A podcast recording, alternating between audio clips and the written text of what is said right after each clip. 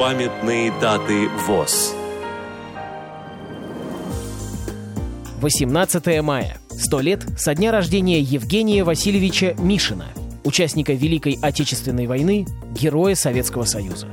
20 мая. 90 лет со дня рождения Валентина Александровича Летова, журналиста, бывшего главного редактора журнала «Литературное чтение», поэта и композитора. Программа подготовлена при содействии Российской государственной библиотеки для слепых –